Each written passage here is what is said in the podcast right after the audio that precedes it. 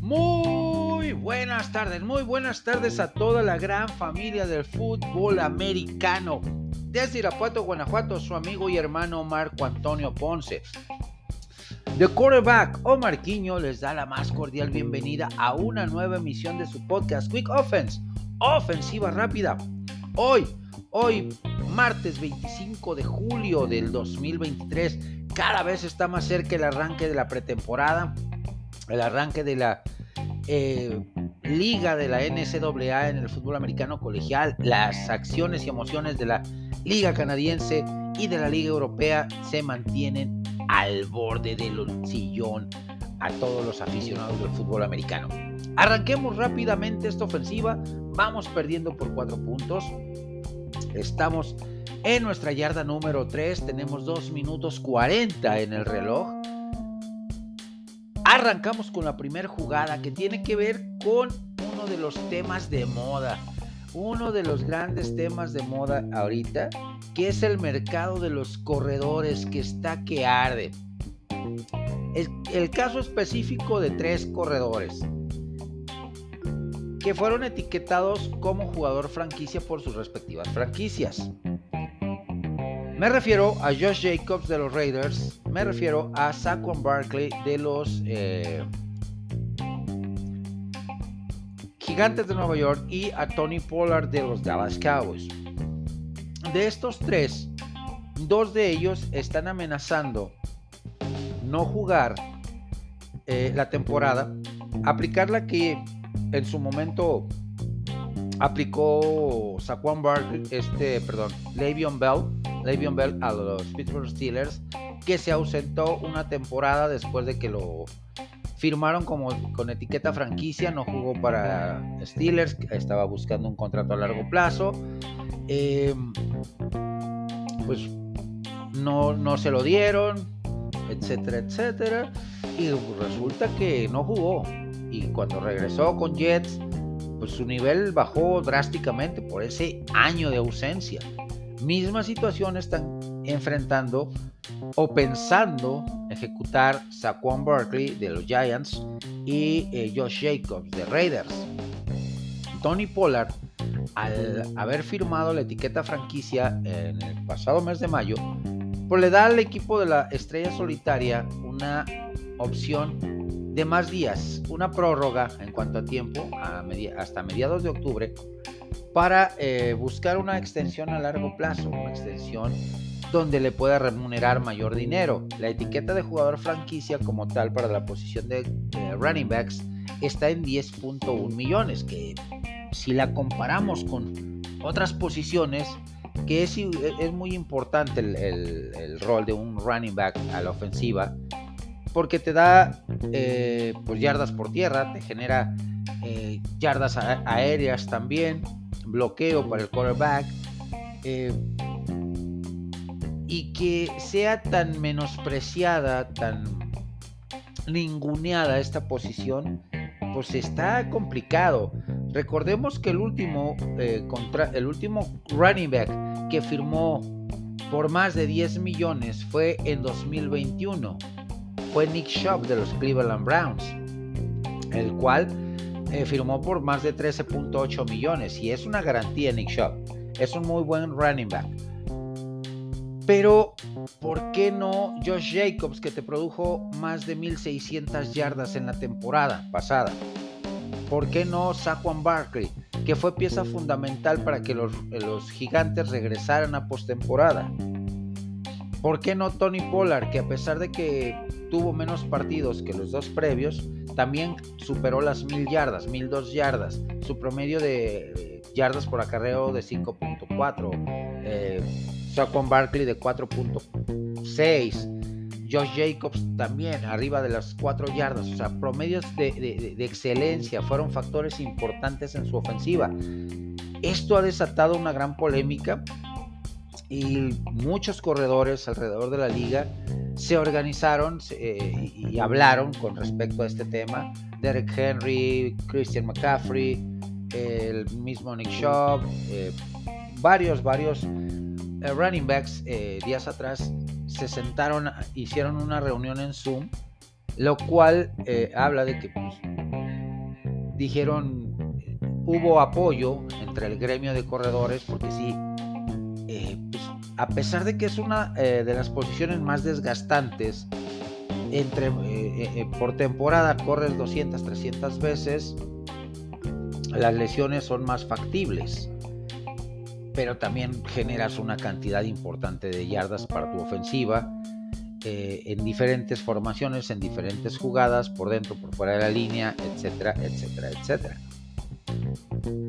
Y esta protesta para que sean mejor pagados los jugadores eh, de la posición de running back va a llegar, va a llegar a la asociación de jugadores, porque no, no, no, es, no es justo que el coreback sí, que es la cara de la franquicia y toda la parafernalia, es el, representante del equipo ante el, mercadeo, la mercadotecnia, pues sí, gane 40, 50, 60 millones de dólares por temporada. Y al running back, que juega un papel muy importante y decisivo, porque muchos running backs han definido campeonatos, supertazones, finales de conferencia con sus acarreos. Recordemos ni más ni menos al legendario y hoy miembro Salón de la Fama eh, Marcus Allen, aquel gran acarreo que tuvo en el supertazón 18 eh, contra los... Eh, bueno, sí, el supertazón 18 contra los Redskins, 76 yardas ante esa gran defensiva de Redskins o los acarreos de Emmett Smith, de eh, Turman Thomas, de Barry Sanders, de CJ2K, Chris, Johnson, etcétera, etcétera. O sea, muchos corredores han. Terrell Davis, Terrell Davis, que fue eh, MVP de un supertazón eh, contra Green Bay. A pesar de, haber padecido migrañas. O sea, Jamal Anderson. La lista es interminable de buenos corredores. Y que se, que se les menosprecie y se les pague tan poco dinero me parece una falta de respeto. ¿Por qué? Porque pues, sí, la NFL actual es un compendio de espectáculo aéreo complementado con ataque terrestre. Pero sin ese complemento no funcionaría el ataque aéreo como tal. Hay que, hay que ser bien sinceros. Sin ese complemento no funcionaría como tal una ofensiva. Hasta los mismos eh, eh, corebacks corren para generar yardas. Por Dios. O sea, ¿por qué no les quieren pagar? ¿Por qué los dueños de los equipos menosprecian y ningunean de esa manera la posición de running backs?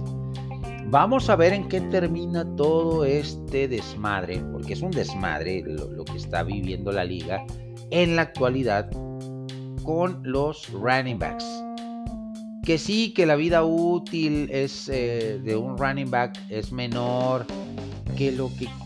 Pero no dejan de ser piezas fundamentales dentro del engrane, dentro de la maquinaria que es una franquicia para llegar a obtener los éxitos ofensivamente hablando y a nivel colectivo que se han tenido a nivel global. Desde que inició esta liga en 1920 hasta hoy 2023. ¿Qué opinan mis amigos? Eh, ¿Qué les parece esta situación de los running backs?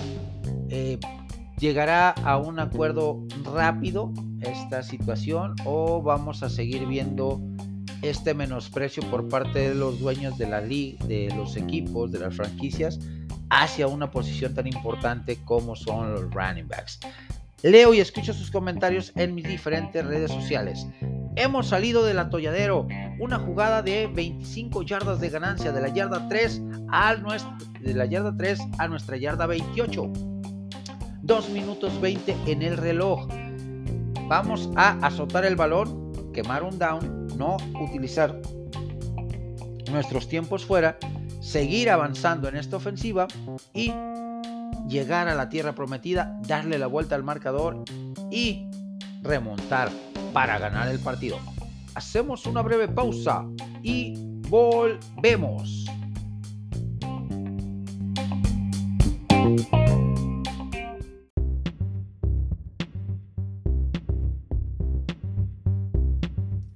Yarda 28 de nuestro terreno de juego, 2 minutos 20 en el reloj, todavía no nos acercamos a la pausa de los 2 minutos.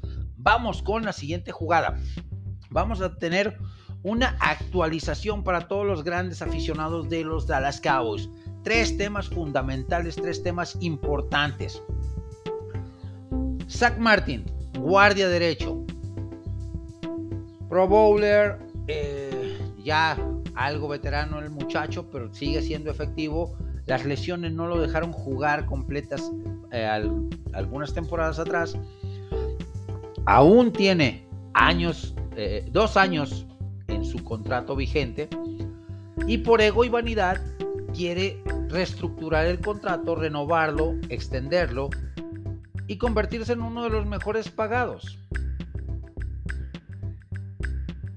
Creo que eh, pues habla de, de una insensatez. Sí es un gran jugador, sí es un ancla y líder de la línea ofensiva de los Dallas Cowboys, definitivamente.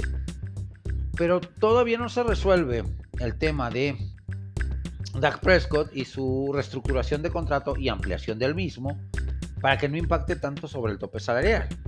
Y viene eh, Zach Martin buscando, sí, asegurar su futuro, pero esto desbalancearía a la franquicia. Nadie duda del talento, nadie duda de la capacidad de Zach Martin en ese, en ese, lado derecho de la línea ofensiva. Por eso es All Pro, por eso es Pro Bowl, por eso puede ser miembro del Salón de la Fama en un futuro no muy lejano, cuando decida, retirarse y se cumpla la elegibilidad del jugador.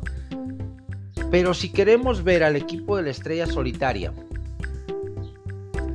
competitivo, llegar más allá de ronda divisional.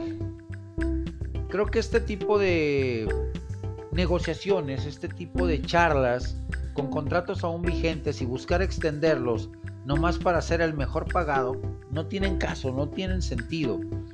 Eh, y pues sí, se va a poner, eh, se, va a ir a huelga, no se va a presentar a entrenar, le va a costar lana, pues tiene un billetote, tiene un billetote este señor, eh, Zach Martin.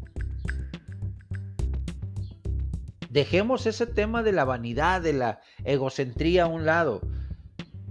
Hace un par de semanas, el quarterback de los Kansas City Chiefs, Patrick Mahomes, le metió una cachetada con guante blanco a todos los corebacks, a todas las posiciones, a todos los jugadores que buscan, por ego y vanidad, ser los mejores pagados. Cuando le cuestionaron en diversos programas que por qué había cinco mariscales de campo con un mejor contrato que él, que si había sido un error el firmar ese contrato a 10 años y ganando tan poco y, incrementando tan poco su, su, valía como jugador después de haber ganado dos supertazones, de todos los logros que ha obtenido. Y con una madurez emocional eh, estupenda, magnífica de Patrick Mahomes. Le contesta a los reporteros, a los que lo estaban entrevistando. A mí no me importa ser el mejor pagado. A mí me importa ganar campeonatos. Con lo que he ganado, si decido retirarme, tengo para vivir bien el resto de mi vida. Y dejar bien posicionados a mi gente, a, mis hijos, a mi esposa, a mi familia. Prefiero mantener un equipo balanceado, un equipo equilibrado en cuanto a talento veterano, talento joven, para seguir ganando campeonatos.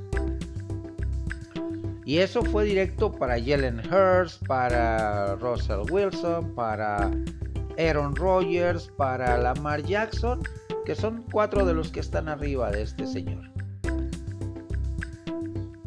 Para Tua Tagovailoa, que va a firmar próximamente un contrato a largo plazo, para Justin Herbert, para Joe Burrow, para etcétera. Pero también aplica para el resto de jugadores. Que sí, la ley de oferta y demanda es lo que dice. Tu talento vale tanto. Y un poquito más.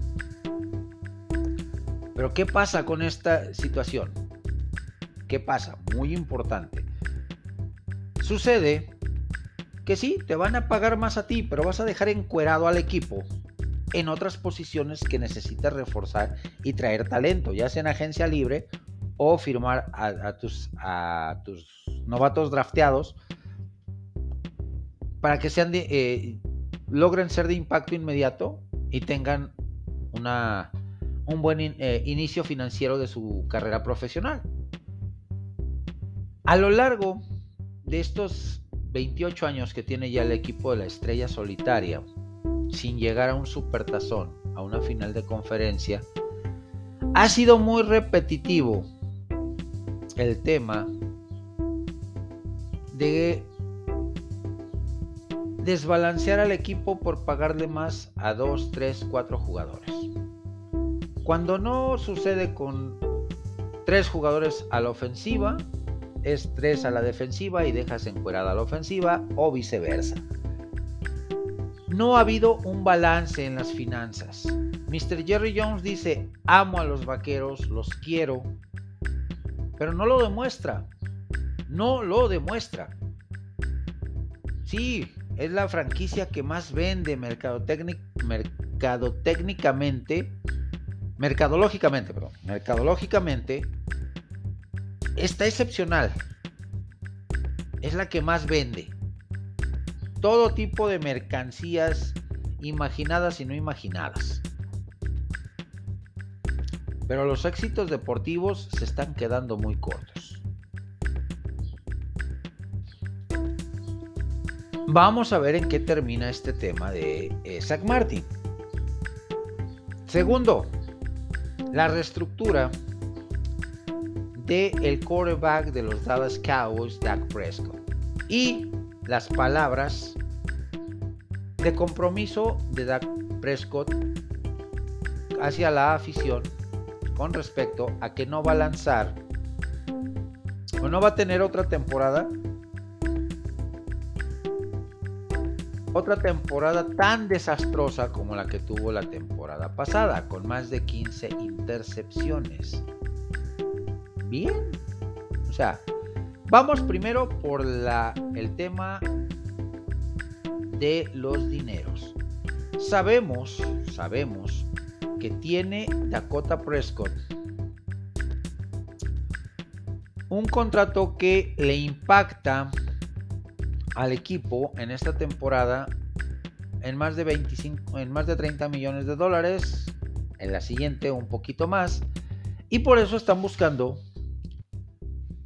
reestructurarlo. Por eso están buscando eh, reestructurar a Dakota en cuanto a en cuanto a dinero para que no impacte tanto en el tope salarial y eh, pues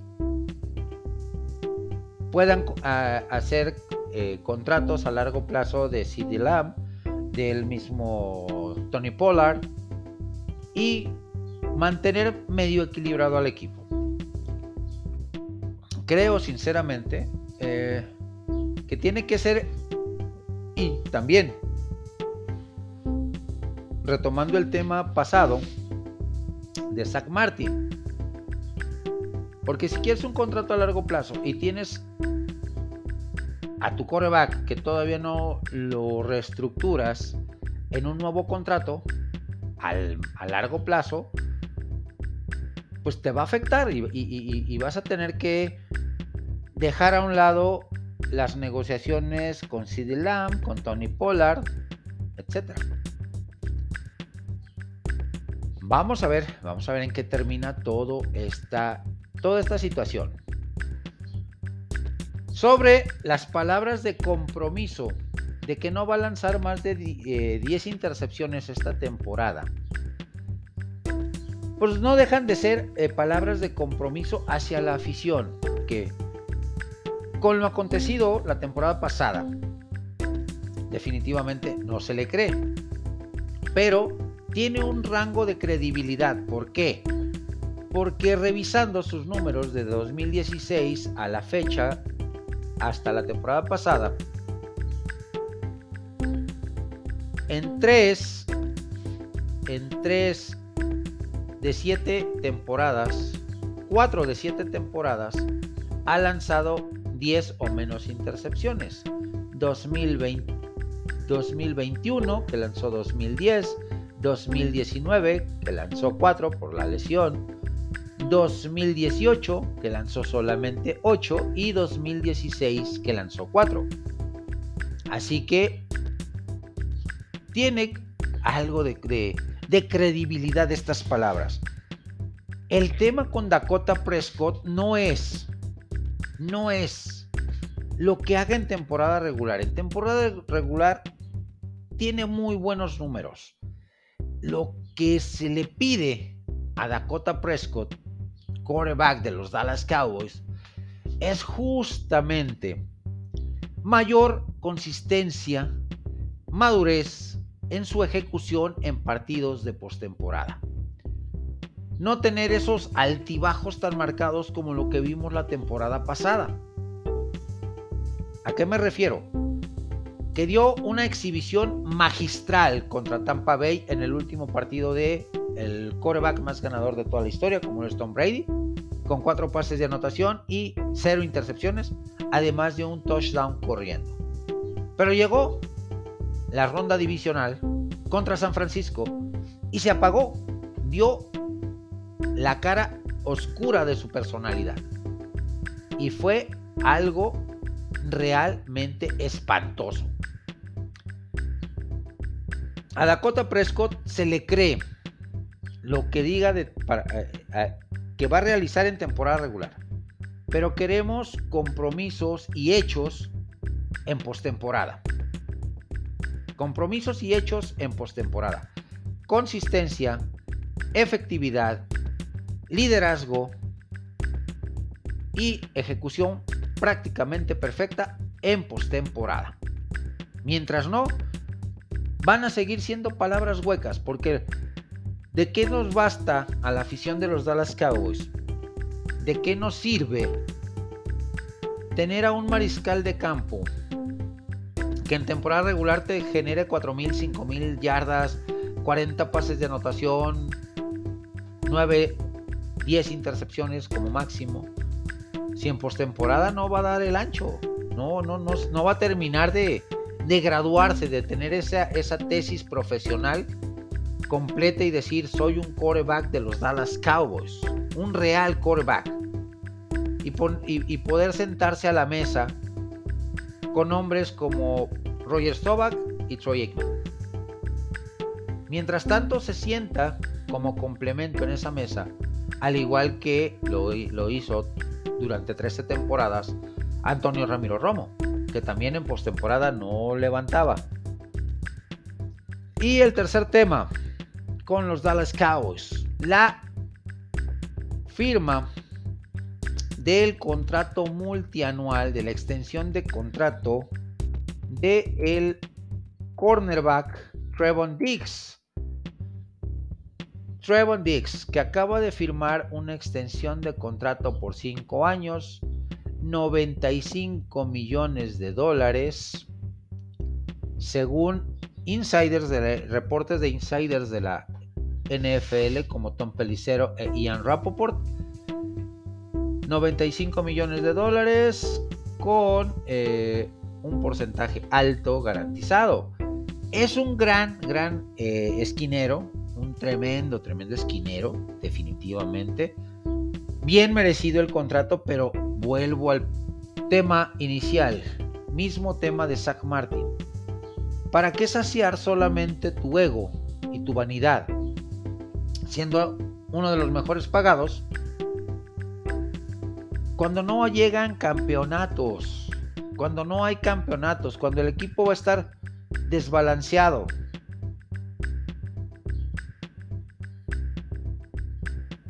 Por talento, perfecto el contrato. Pero por objetivos de equipo, hay desbalance. Robon Dix la temporada pasada tuvo números realmente espectaculares. Secó a Justin Jefferson, secó a, Stephon Dix, secó a Jamar Chase. No les permitió hacer absolutamente nada. A tres de los mejores receptores de la temporada 2022. Eh, sabemos lo que puede dar, sabemos el talento y el potencial que tiene. Pero tienes que, eh, tenemos que dar ese siguiente paso como franquicia. Encontrar ese balance para que no nos vuelva a pasar lo que ha venido aconteciendo desde las épocas de Antonio Ramiro Romo, que por cargar la burra de carga de un solo lado, dejas el otro lado descuidado. Y eso es lo peor, lo peor que puedes hacer en busca de un equipo realmente contendiente. ¿Qué hace el equipo de Kansas City? Claro ejemplo, balance total. Balance a la ofensiva, balance a la defensiva en cuanto a talento, en cuanto a eh, eh, equidad en, cuestión de dineros, no sobrepaga a jugadores por tenerlos contentos y pondera el balance deportivo para la obtención de metas y logros y éxitos a corto, mediano y largo plazo. Filadelfia por igual, San Francisco por igual. El gran tema, y, este es un, plus en, este, en esta parte del, del podcast, es la egocentría, vanidad, exageradas de Mr. Jerry Jones. Su sed de protagonismo ha manchado, ha dañado a este equipo. Ha dañado al equipo de la estrella solitaria. Sí, tuvo su época de brillantez en los noventas, pero ya han pasado más de 20 años, casi 30, desde el último campeonato. Tiene 80 años, ya no tiene la capacidad mental, la lucidez mental para tomar decisiones coherentes y sensatas. Que le ceda, que le ceda el poder y, la toma de decisiones a Stephen, su hijo, que está más joven. Que traigan a un gerente general tipo Nick Caserio, tipo Brandon Beam, tipo eh, Howie Rossman, que tome las decisiones adecuadas para beneficio de la franquicia. Hemos avanzado de nuestra yarda 28 en esta jugada a nuestra yarda 48, 20 yardas de avance. Dejamos que corre el reloj a que llegue a la pausa de los dos minutos. Para reorganizar ofensiva, regresar con la siguiente jugada. ¿Qué opinan mis amigos vaqueros sobre estos tres tópicos de los Dallas Cowboys? De la actualidad y actualización de los Dallas Cowboys. Leo y escucho sus comentarios en mis diferentes redes sociales. Hacemos pausa pausa de los dos minutos y regresamos.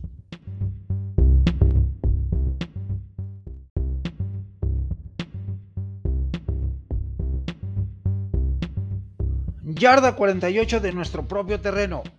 Pausa de dos minutos en el reloj. Vamos con la siguiente jugada. Una actualización sobre los 49 de San Francisco. El equipo de la Bahía en la posición de mariscal de campo. Todo parece indicar que ya está listo Brock Party. Desde hace un par de semanas atrás se les, les comuniqué que ya estaba lanzando, que va muy evolucionado en su recuperación y rehabilitación de la cirugía que tuvo en el codo después de la lesión tan tremenda que tuvo en la final de conferencia de la temporada pasada. Todo parece indicar que tanto eh, Sam Darnold como Trey Lance se van a quedar con las ganas de eh, iniciar la temporada regular. Todo parece indicar que Brock Purdy está al 100% y un poquito más arriba. Ya está lanzando con mayor fuerza, con más precisión, eh, pues, eh, entendiendo más las, nuevas, las nuevas asignaturas y las nuevas llamadas de jugadas que va a tener para esta temporada bajo el sistema ofensivo de Kyle Shanahan. Sin quitarle mérito a lo que han hecho tanto eh, Trey Lance como Sam Darnold Creo que va a estar interesante el tema de la eh, competencia por el puesto de segundo, por el puesto de backup. Sam Darnold tiene atributos, ha tenido mala suerte con los otros equipos, con Carolina y con Jets, sistemas ofensivos a los cuales no se adaptó, no tenía sólidas líneas ofensivas, no tenía tan buenos receptores, ni tan buen backfield, así que pues, tiene, tiene argumentos Sam Darnold para pensar en ser un, quarterback número 2 legítimo dentro de la franquicia de los San Francisco 49ers. Por su parte, Trey Lance, un pick de tercera ronda, igual que, Sam Darnold.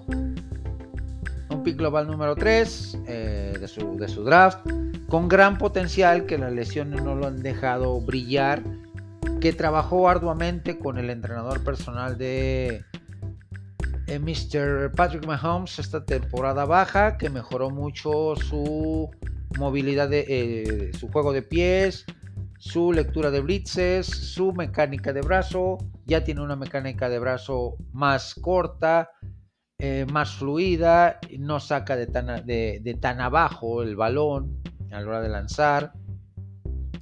El tema de no saber deslizarse también mejoró mucho. Ha tenido pocas oportunidades en el equipo gambusino, definitivamente, y las lesiones lo han golpeado, pero de manera brutal a este, este muchacho de North Dakota State, una división de división, una universidad, un programa universitario de división 2A, pero que eh, a pesar de haber jugado pocos partidos en colegial mostró su real valía, demostró que es un jugador con un talento brutal, con un techo muy alto eh, y con un potencial muy grande. Está completo el equipo de San Francisco en la posición de mariscal de campo, tomando en cuenta la nueva regla que te va a permitir tener a tres mariscales de campo equipados para jugar durante la temporada, perfecto. Pero eh, el, orden del 2 y el 3 va a estar interesante durante la pretemporada. ¿Qué jugador, qué quarterback, Trey Lance o Sam Darnold es el número 2 detrás de Brock Purdy? Bastante, bastante atractiva esa batalla por la posición de mariscal de campo en los San Francisco 49ers. Brock Purdy, pues la juventud le ayudó, su juventud le ayudó para recuperarse de manera más rápida de una cirugía tan devastadora, de un problema tan, complicado y devastador en el codo derecho de, su brazo de lanzar, perdón. Situación, situación que pues, le va a ayudar, le va a ayudar eh, de sobremanera a eh, ejecutar pases más precisos, más fuertes, con mayor toque, etcétera, etcétera, etcétera. Así es que bastante bien eh, el panorama para los San Francisco 49ers, talento en backfield, talento en receptores abiertos, en ala cerrada, línea ofensiva, en defensiva también. Así que es un equipo muy completo y un equipo realmente contendiente para llegar al Supertazón en esta temporada 2023. ¿Qué opinan amigos de San Francisco? ¿Cómo ven eh, esta batalla, este, esta competencia por la posición de, de scoreback número 2 en su franquicia? Leo y escucho sus comentarios en mis diferentes redes sociales. Hemos avanzado de nuestra yarda 48 a la yarda 40 del rival. Un minuto 35 en el reloj. Azotamos el balón, quemamos un down. Seguimos sin eh, quemar nuestros tiempos fuera. Los podemos utilizar más adelante. Hacemos una breve pausa. Reorganizamos ofensiva y regresamos.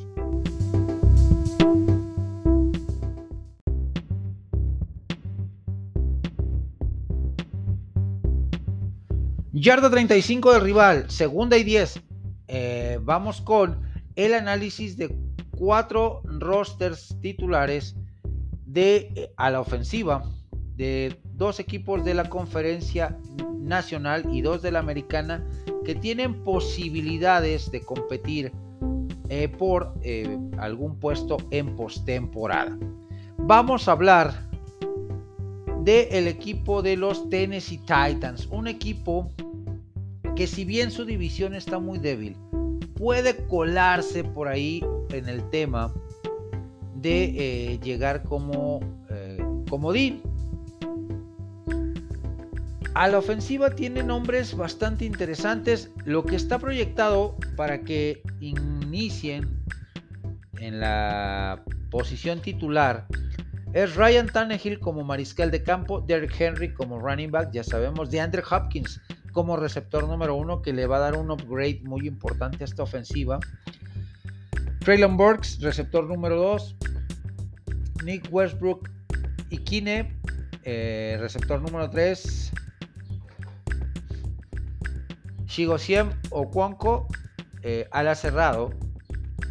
Bastante atractivas estas, eh, eh, estas armas. Detrás de los titulares viene Malik Willis, proyectado como coreback número 2. Va a ser una batalla interesante con Will Levis, el mariscal de campo drafteado en segunda ronda proveniente de la Universidad de Kentucky. Que si bien eh, tiene un cañón en el brazo Bill Levis, eh, tiene un problemita con la precisión, con la puntería. Algo que de lo cual adoleció el actual mariscal de campo de los Bills de Buffalo eh, Josh Allen en sus primeras temporadas, pero fue mejorando poco a poco. Es algo que se, que se puede corregir, se puede trabajar. También hay áreas de oportunidad que trabajar con eh, Malik Willis, el ex egresado de la Universidad de Liberty. Detrás de Derek Henry está TJ Spears, que hizo muy buen trabajo la temporada pasada. Hassan Haskins también. Y Julius Chestnut. Cuatro, cuatro corredores que si los eh, sabe eh, eh, utilizar adecuadamente Mike Brable, el ataque terrestre va a estar de miedo de estos Tennessee Titans. Va a estar muy balanceado. Detrás de Andre Hopkins está proyectado Kyle, Phillips, Colton Dowell y Jacob Copland. Son jugadores que muy poco tuvieron actividad la temporada pasada, pero son jugadores de eh, regulares, son cumplidores. Detrás de Traylon Burke está Chris Moore, está Reggie Robinson Jr. y está Sean Harrison. Creo que aquí va a estar interesante el puesto por, eh, en cuanto a profundidad, el segundo. Proyectado está Chris Moore como segundo receptor. Es un jugador veterano con grandes cualidades pero que tiene eh, ciertas inconsistencias. Por su parte, Reggie Robinson, a, Robertson, perdón, no Robinson, Robertson, ha mostrado cosas muy, muy interesantes. Lo poco que ha jugado ha mostrado que tiene patas para gallo, como decimos los mexicanos. Detrás de eh, Westbrook y, Kinke, y Kine, perdón, está Josh Wild, está Trevon Wesco y Kevin Ryder. Alas cerrados con características diferentes. Buenos para, dos buenos para bloquear y dos buenos recibiendo pases, pero no buenos bloqueando. Así es que interesante el tema aquí con los Titanes de Tennessee. Vamos ahora con el equipo de los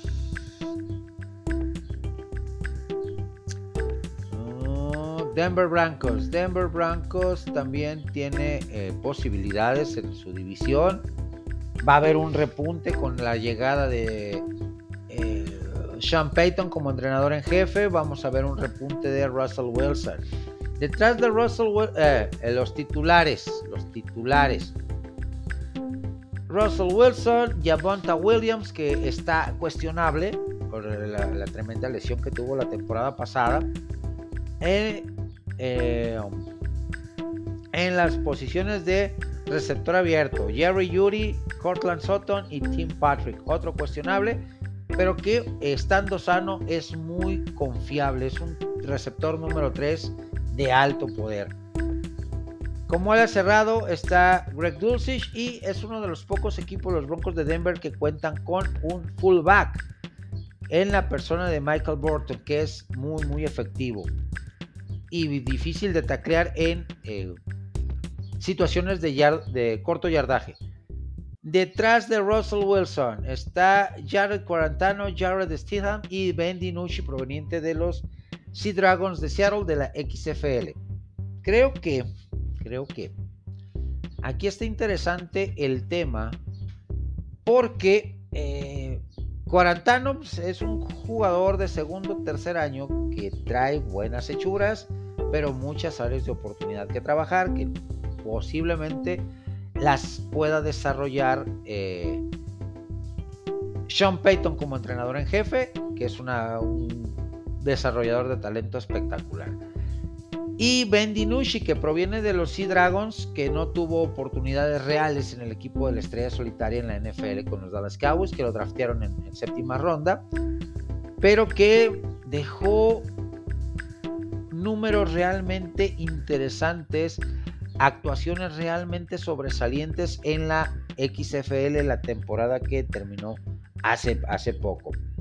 Y Jared Stidham, que es un coreback eh, proveniente de Auburn, que estuvo ya con eh, Patriotas de Nueva Inglaterra, con Raiders de Las Vegas, que trae talento, pero también hay que trabajarle mucho el tema de la eh, pues áreas de oportunidad en cuanto a mecánica de brazo y juego de piernas. Detrás de Yevonta Williams eh, está Samaji Perrine, proveniente de los Cincinnati Bengals, que es un muy, buen, muy buen eh, running back. Está Tony Jones Jr. y está Tyler Be Beadle. También cuatro running backs, dos, tanto Yavonta Williams como Samaji Perrine que tienen grandes cualidades eh, dentro de roster y que pueden complementarse de manera espectacular estando sano Javonte Williams. Detrás de Jerry Yuri está Kendall Hilton, está KJ Hamler y está Jalen Virgil. También eh, me gusta este, esta situación de los receptores abiertos, de los eh, en la competencia por el segundo lugar en profundidad de roster. Creo que Hamler lleva la ventaja. Las lesiones deben de dejarlo jugar. Detrás de Cortland Sutton está Marvin Mims, está Lee Jordan Humphrey y Montreal Williams. Creo que el rival más débil aquí es eh, eh, Washington, Montreal Washington. Detrás de Tim Patrick está Marquis Calloway, está Brandon Johnson y está Taylor Gaines. Taylor Grimes, Taylor Grimes. Híjole, aquí veo muy complicado, muy complicado que le quiten el puesto a Marquis Callaway. Vamos a ver durante la pretemporada qué nos pueden brindar estos jugadores. Sabemos que los titulares no juegan eh, o juegan muy poco durante la temporada, durante la pretemporada. En alas cerrados está Albert Owebanum, Adam Trauman y Chris, eh, Chris Martínez. Chris Martínez. Pues también eh, va a estar interesante. Greg Dulcich, pues es el titular, titular de tiempo completo. es el titular eh, de confianza, así es que lo veo muy difícil que logren quitarle el puesto de titular a, Greg Dulcich, pero se ocupa alguien confiable detrás de él. Nos movemos con el equipo de los de los Atlanta Falcons, que les veo cierta posibilidad tomando en cuenta lo débil de la conferencia nacional. Hay muy pocos equipos realmente contendientes y pues todo puede suceder. Está, está eh, como titulares tenemos a Desmond Reader, Villan Robinson, recientemente drafteado de los Cuernos Largos de Texas, el mejor prospecto en la posición de running back. Está Drake London como receptor abierto, Mac Hollins, Scotty Mitchell y Cal Pitts. Otro equipo que tiene eh, fullback es Atlanta justamente de Arthur Smith, que le gusta eh, utilizar esta posición en la persona de Kate Smith. Detrás de eh, Desmond Reader, que es un verdadero enigma, tuvo destellos de grandeza la temporada pasada, estuvo detrás de Marcus Mariota. Está Tyler Henneke, que es un veterano confiable. Está Logan Goodside, proveniente de los Chargers, que también ya tiene cierta experiencia en la liga. Y Felipe Franks, que proviene de el fútbol colegial eh, está en su segunda temporada, pero creo que tiene grandes argumentos. Va a estar interesante. Eh, ¿Quién va a ser el tercer mariscal de campo tomando en cuenta la nueva regla que se va a implementar a partir de esta temporada? Detrás de Villan Robinson tenemos a Tyler Alighieri, está Cora del Patterson, un veterano siempre confiable, y está Carlos Washington Jr. Mm, pues creo que la competencia fuerte atrás de Villan Robinson va a ser justamente por el segundo, la, segunda posición en cuanto a profundidad y le lleva cierta ventaja Cordell Patterson a Tyler Alighieri. Detrás de Drake London está Cadriel Hodge, está Josh Ali y está Keleni Harris. Vamos a ver estos tres, estos tres que les menciono quién tiene mejores argumentos para quedarse con el puesto de segundo receptor detrás de Drake London. Detrás de McCauley está Frank Darby, está JJ Arceaga Whiteside, eh, que tiempo atrás estuvo con Filadelfia, el proveniente de Zaragoza, España, y está Xavier Malone, también bastante interesante. Este, en la competencia entre estos tres, en la, en la pretemporada sabemos que eh, buscan un lugar dentro de roster titular, eh, los jugadores de segundo, tercero y hasta cuarto equipo y novatos no drafteados, así como agentes libres provenientes de eh, la, del off-season. Detrás de Scotty, Miller está Penn Hart, está Chris Blair y está Slade Bolden. Pues bastante atractivos estos tres nombres vamos a ver, vamos a ver qué nos depara, quién se queda con el segundo lugar. Detrás de Cal Pitt está John Smith, eh, está Michael Pruitt y Parker Hers. Pues, nombres prácticamente desconocidos, pero que pueden mostrar cosas importantes. Y detrás de el fullback Kate Kit Smith está Clint Ratlovich, tal vez tenga su lugar asegurado por el tema de la poca profundidad que hay en la posición. Y por último nos movemos con los Ángeles Rams. Los Ángeles Rams. Que la temporada pasada terminaron en tercero de su división. Que detrás de que fueron el peor campeón defensor de anillo de supertazón en la historia del mismo. Como titulares están proyectados Matthew Stafford, Camps Aker, Cooper Cup, Van Jefferson, Beth Skornek y Tyler Higby al también. Detrás de estos, en el segundo equipo, Brett Ripien, proveniente de los Broncos de Denver, Sonny Michel, que eh, regresa Sonny Michel después de la lesión, de, eh, de, Marcus Robinson, un jugador que no ha dado el estirón desde que estaba en los Kansas City Chiefs, y Tutu Adwell, que es una, una dinamita este jugador, muy, muy bajito, muy delgadito, pero espectacular. Está Puka Nakua y Bryce Hopkins. Bryson Hopkins como ala cerrado. En tercer, el tercer equipo de los eh, de los Rams está Stetson Bennett, está Kyren Williams, está Lance McCutcheon, está Austin eh, Trammell y Tyler Johnson, así como Hunter Long. Bastante interesante también este tercer equipo. Y el cuarto equipo está Dresen Wynn, está Zach Evans, Xavier Smith, Braxton eh, y Tyler Hudson David Allen. David Allens. Interesante también la competencia en la posición eh, por obtener, más bien por obtener el,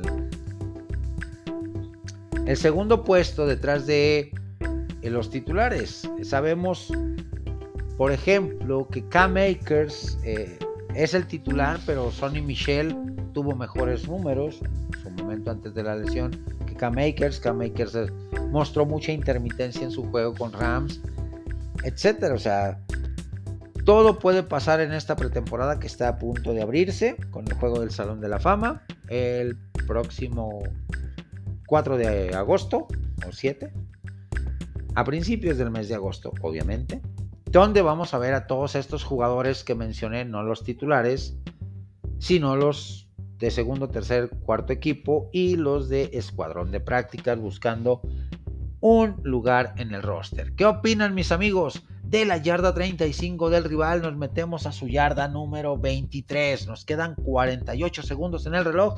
Quemamos nuestro segundo tiempo fuera. Estamos cada vez más cerca de la zona de anotación, de la zona prometida, para darle la vuelta al marcador. Así que hacemos pausa y volvemos.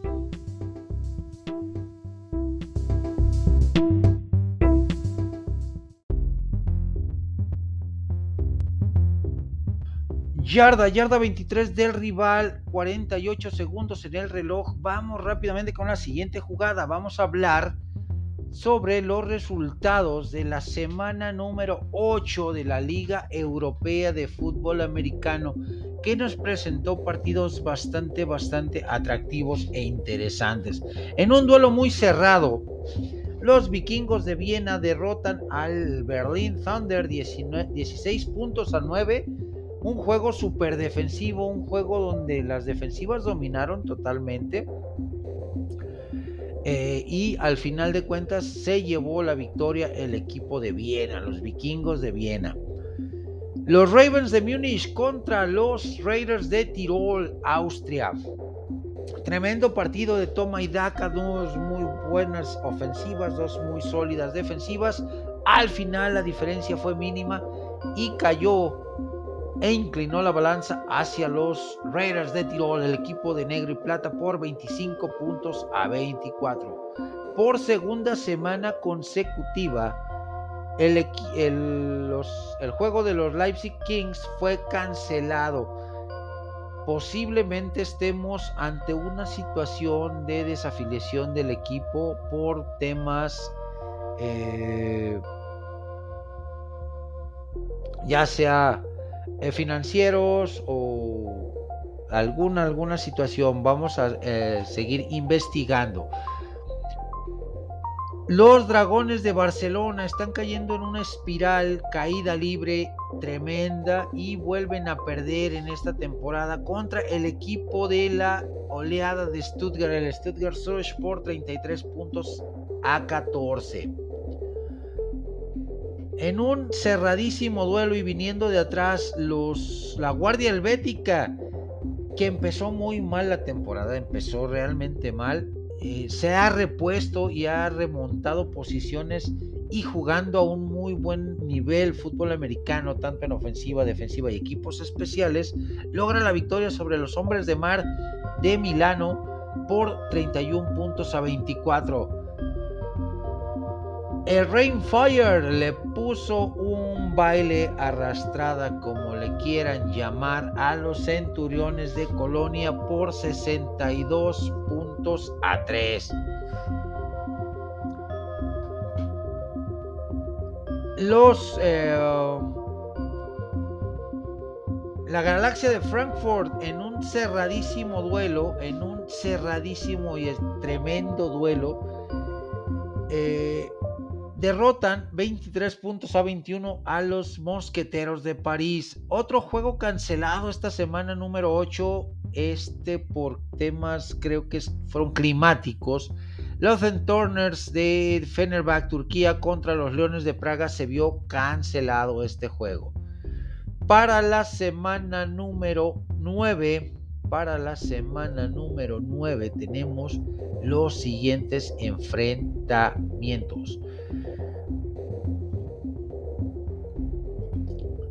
Las Panteras de Warglau, que vienen de un partido cancelado contra los Reyes de Leipzig, se enfrentan a otro equipo que descansó por cancelación de partido, que son los Leones de Praga. Dos equipos felinos, dos equipos que están jugando muy buen fútbol americano en la Liga Europea, uno de reciente ingreso, como son los Leones de Praga y las Panteras de Warglau, uno de los eh, uno de los equipos fundadores de esta, de esta liga, pues va a ser un duelo intenso, un duelo interesante, un duelo cerrado. Me quedo con los Leones de Praga para la obtención de la victoria. Los eh, Mosqueteros de París se van a enfrentar a los Dragones de Barcelona, dos equipos que vienen de perder eh, de manera muy cerrada el equipo de los Mosqueteros de París por una diferencia prácticamente mínima. Por su parte, el equipo de los Dragones de Barcelona no pudo reaccionar, no, su defensiva no mostró señales de vida y eh, cargó con la derrota 33 puntos a 14 la semana anterior. Eh, Mosqueteros de París pierde de manera cerrada contra Frankfurt. Así que va a ser un duelo cerrado, un duelo de dos equipos que vienen eh, de realidades parecidas al ser derrotados, pero que mostró mejores argumentos y mayor competitividad el equipo de los Mosqueteros de París. Me quedo con el equipo parisino. Stuttgart Soros contra los Hombres de Mar de Milano.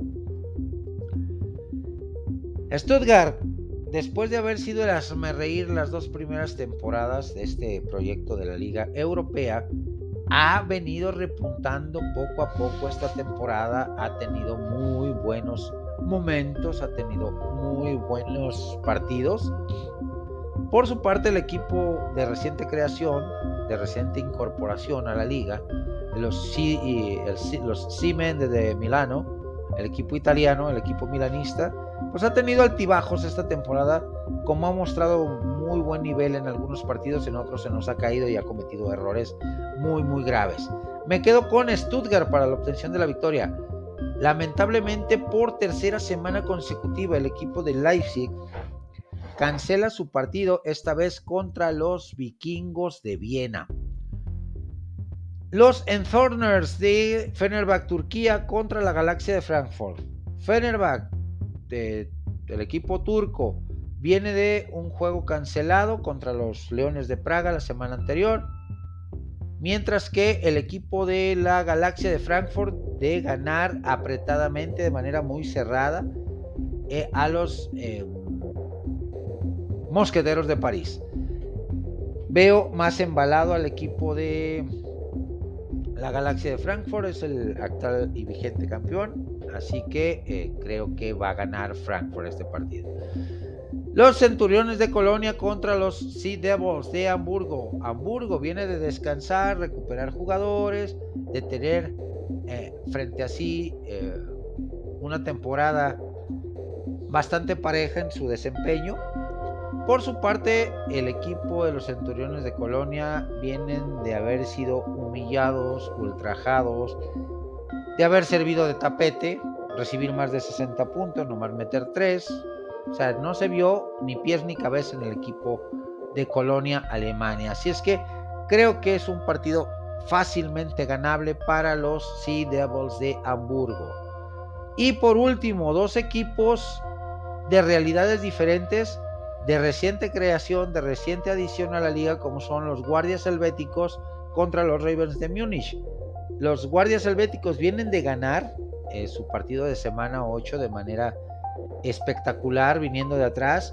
Por su parte, los Ravens en un tremendo partido cardíaco, dramático, espectacular, cayeron derrotados eh, por el equipo de...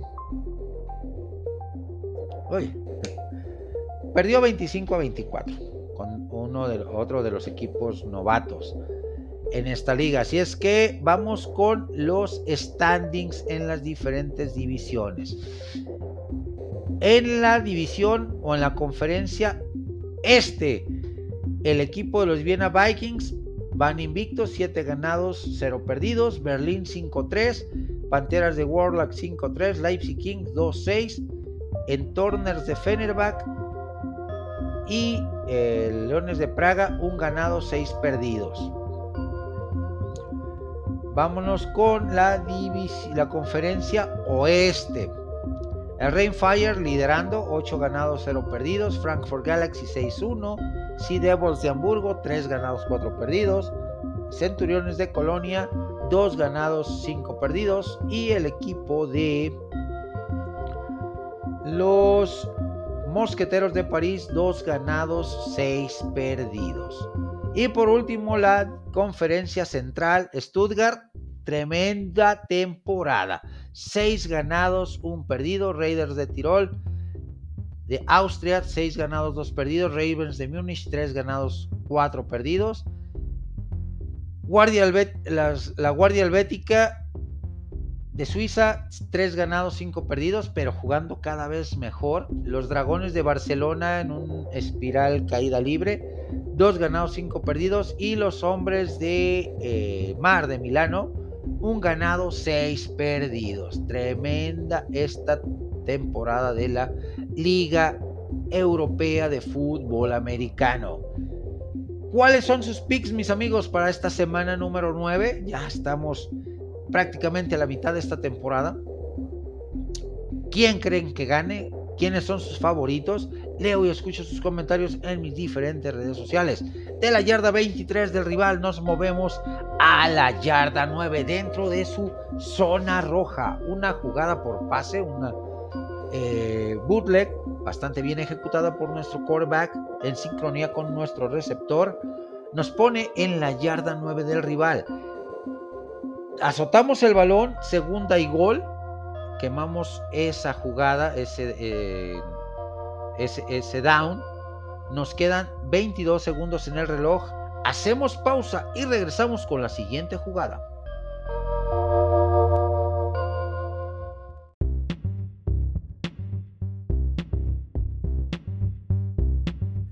Estamos en la yarda 9 del rival, nos quedan 28 segundos, aún tenemos un tiempo fuera disponible. Vamos con la siguiente jugada. Y vamos a hablar de la Liga Canadiense de Fútbol Americano Profesional, que en su semana número 7 nos presentó los siguientes resultados. El equipo de Edmonton, que no ha sabido ganar esta temporada, se enfrentó a los Blue Bombers de Winnipeg, quienes obtienen la victoria por 28 puntos a 14. El equipo de los Tiger Cats de Hamilton, con récord de 2 ganados, 4 perdidos, le hicieron los honores al equipo de los Argonautas de Toronto, que con un Chad Kelly motivado e inspirado y una sólida defensiva, el equipo de los Argonautas mantienen el invicto por marcador de 31 puntos a 15.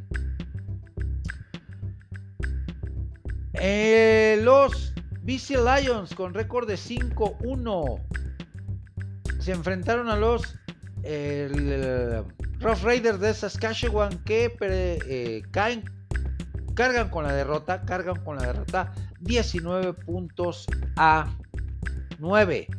Y por último, cerramos esta semana número 7 con un tremendo partidazo, un bombardeo total, donde el equipo de Ottawa logra derrotar al equipo de la estampida de Cagliari por 43 puntos a 41. Un partido donde no hubo defensivas, donde las eh, no hubo defensivas, donde las ofensivas hicieron lo que quisieron donde eh, los fuegos pirotécnicos fueron el menú del día. Para la semana número 8 tenemos cuatro encuentros espectaculares. Arrancamos con los Tiger Cats de Hamilton contra los Red Blacks de Ottawa. Red Blacks con récord de 3 ganados, 2 perdidos, han venido de menos a más eh, desde, que inició la temporada a la fecha actual. Jugando muy bien, ofensivamente hablando, con, eh, teniendo en los controles a un ex recluta de la NFL, un coreback con, eh, con grandes cualidades, como es Dustin Crum, y grandes receptores, buen ataque terrestre, sólida, sólida defensiva. Por su parte, los Tiger Cats de Hamilton, con dos ganados, cuatro perdidos, han tenido bastantes altibajos durante la temporada. Un partido interesante, un partido realmente interesante, pero creo que la, la balanza se inclinará a favor de los Red Blacks de Ottawa. Saskatchewan, con récord de tres ganados, tres perdidos, enfrenta a los invictos Argonautas de Toronto con récord de 5 ganados, 0 perdidos. Toronto que tiene gran defensiva, gran ofensiva, espectaculares equipos especiales y un Shad Kelly que fue drafteado hace algunos ayeres por el equipo de los Broncos de Denver como Mr. Irrelevant, ha tenido un segundo aire en su carrera y ha tenido una mejoría significativa en la liga canadiense. Por su parte, Saskatchewan, pues, con récord de, 3 ganados, 3 perdidos, eh, un punto 500, bastante engañoso porque ha dado muy buenos partidos. Errores puntuales le han costado partidos, así es que eh, va a ser un partido intenso, cerrado, interesante. Me quedo con Toronto. BC Lions con 5 ganados, un perdido, gran defensiva, gran, eh, gran ofensiva, gran defensiva, mucho balance en este equipo. Contra unos alicaídos y cuernos caídos. Alces de Edmonton que no han sabido lo que es la victoria en esta temporada 2023. 0 ganados, 7 perdidos. Partido que en el papel luce muy sencillo para el equipo de los BC Lions, pero Edmonton, a pesar del récord, ha mostrado eh, eh, rasgos de competitividad en algunos momentos, pero también muchísimas, muchísimas malas decisiones, muchísimo cuestión de hierros y de fallas. Me quedo con el equipo de los BC Lions para la obtención de la victoria. La estampida de Cagliari con dos ganados, cuatro perdidos. Montreal, eh, eh, que es el rival en turno para los Cagliari Stampeders. Los Alouettes con Cody Fajardo en los controles, dos ganados, tres perdidos. También un poquito inestable en su récord, pero mostrando signos de buen fútbol americano por muchos momentos durante la temporada los resultados y la suerte no le han acompañado. Por su parte, Cagliari también con eh, dos equipos, eh, tanto Cagliari como Montreal, muy gitanos en esta temporada, muy gitanos. Como te pueden dar un muy buen partido, te dan otro realmente pal perro o realmente feo. Como te pueden dar una exhibición brutalmente buena, te dan una exhibición paupérrimamente mala, con muchos errores ofensivos, muchos errores defensivos, permitiéndole muchas yardas a los rivales. Así que tiene su dosis de interés, de interesante este partido. A ver quién es el menos malo. Me quedo con Montreal para la obtención de la victoria. Con esta jugada avanzamos de la yarda 9 a la yarda 1 del rival. Nos frenaron antes de rebasar la línea de gol. Nos quedan 17 segundos en el reloj. Quemamos nuestro último tiempo fuera. Vamos con la siguiente jugada. Pausa y volvemos.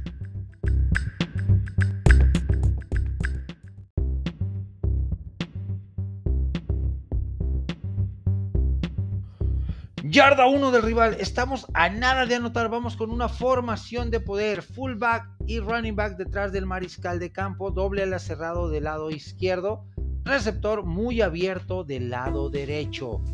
Vamos con la presentación del calendario de la ONEFA en su categoría de los 14 grandes Liga Mayor que nos va a presentar en semana 1 un banquete de partidos real espectacular. Arrancamos el 7 de septiembre con los Borregos del Tec Campus Estado de México recibiendo a los Borregos del Tec Campus eh, Puebla eh, a las 19 horas. Igual a las 19 horas, pero el día 8 de septiembre, en la Fortaleza Azul, campo de los Borregios, Campus Guadalajara recibirán a los Leones de la Universidad Autónoma Mexicana. Igual el 8 de septiembre a las 19 horas se hará historia. Ya confirmado, ya realmente eh, pues es una fecha esperada en el Energy Stadium de Houston, Texas, estadio de NFL, se va a presentar un partido de fútbol americano colegial de México. Y ni más ni menos vamos a tener a los Borregios Campus Monterrey contra los auténticos Tigres de la Autónoma de Nuevo León. Equipos que nos brindaron una final épica, gloriosa, espectacular la temporada pasada donde se coronaron los borregios del Campus Monterrey por 32 puntos a 30. El 9 de septiembre a las 12 del mediodía, los linces de la VM fungirán como locales frente a los borregos del Campus Ciudad de México. En el Templo del Dolor en Cholula, Puebla, a las 13 horas una de la tarde, los aztecas de la URLA serán locales frente a los potros salvajes de la Universidad Autónoma del Estado de México. En sede aún por definir, Burros Blancos de IPN jugarán como visitantes ante Pumas en EP Acatlán en un estadio aún por definir.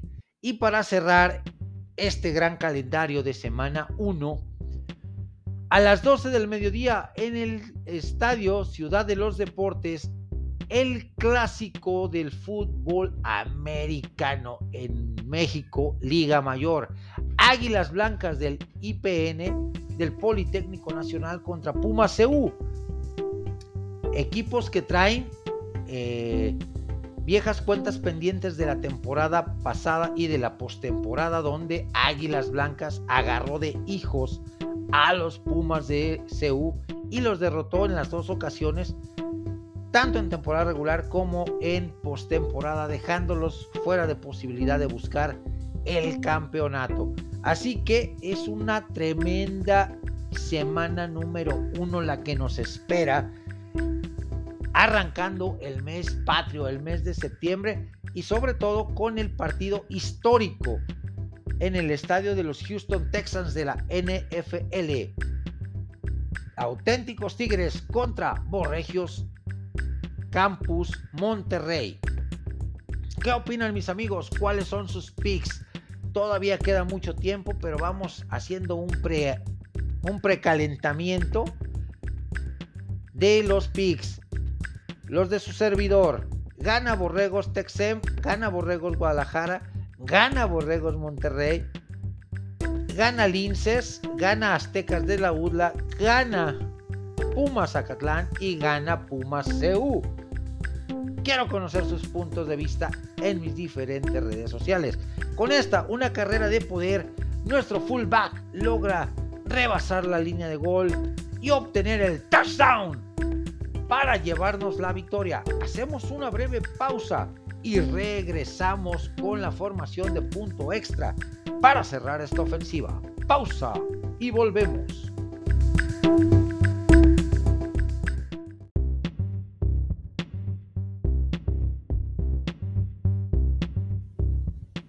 Cerramos esta ofensiva con el punto extra que nos dé la victoria.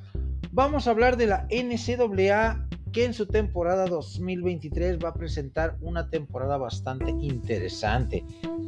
Vamos a darle seguimiento a 10 equipos, pero como siempre, me gustaría escuchar sus puntos de vista y a qué equipos les gustaría que si les diera seguimiento, otros 6 equipos para darle seguimiento por parte de, de los que ustedes me digan. Los que yo tengo en mi lista es Navy, Florida State, Oregon, South Carolina, Georgia, UCS, UCLA, San Diego State, Coastal Carolina y los Cuernos Largos de Texas. Que en las primeras semanas van a enfrentar o van a tener los siguientes enfrentamientos. Navy en Dublín, Irlanda, va a abrir temporada el 26 de agosto contra los irlandeses peleadores de Notre Dame. Los los Seminoles de Florida State le harán los honores a los LSU Tigers. Oregon con el quarterback Bo Nix, que es uno de los grandes prospectos para el draft del 2024, enfrentará a los Portland State Vikings. Los eh, Gallos de pelea de South Carolina con el eh, quarterback Spencer Rattler, que también es uno de los grandes prospectos para el, draft de la siguiente campaña, el del siguiente año, enfrentarán a los pies de Chapopote de North Carolina. Georgia, el actual bicampeón, vamos a ver después del desmantelamiento que tuvo en, la, en el reciente draft colegial, cómo le va eh, a este equipo y si puede refrendar el título nacional enfrenta a la Universidad Tecnológica de Martin, a los Skyhawks. Universidad de Tennessee, perdón, Universidad de Tennessee, en Martin. Los Troyanos del sur de California, con el que a todas luces es el candidato número uno a ser el pick eh, más alto en el draft, el quarterback Caleb Williams, el autonominado Superman, enfrentan a los espartanos de San José State. UCLA, también equipo californiano, los Ocesnos, le hacen los honores a los Chanticleers de Coastal Carolina con eh, su mariscal de campo Grayson McCall, quien a pesar de que se eh, puso eh, o se declaró abierto al, al, portal de transfer y cambiar de universidad, pues decidió cerrar su carrera universitaria en los Chanticleers. Los Aztecas de San Diego State enfrentan a los Bobcats de Ohio. Y los eh, Chanticleers pues, van a recibir a los eh, de California en Los Ángeles y los Cuernos Largos de Texas que van a tener una tremenda batalla por la posición de mariscal de campo entre Queen Evers, jugador de segundo año, y el novato el mejor prospecto del high school detrás de Trevor Lawrence. Me refiero al nieto de Archie Manning, sobrino de Peyton y Eli Manning. Archie Manning, que es un jugador excepcionalmente bueno, espectacularmente bueno, pero que va a arrancar, obviamente, en la banca. Y va a tener con eh, una encarnizada batalla con Quinn Evers por el puesto de titular, teniendo a Steve Sarkisian como entrenador en jefe. Así es que, pues 10 equipos bastante interesantes. Me gustaría escuchar sus puntos de vista y que me propongan otros 6 equipos de cara al arranque de la temporada 2023 del fútbol americano colegial. Con esto hemos cerrado, mis amigos, esta serie ofensiva. Gracias a todos un cordial saludo, les deseo lo mejor, nos vemos la próxima semana y disfruten lo que hay de fútbol americano disponible, que es la liga canadiense, que está interesante, y la liga europea. Nos vemos la próxima semana.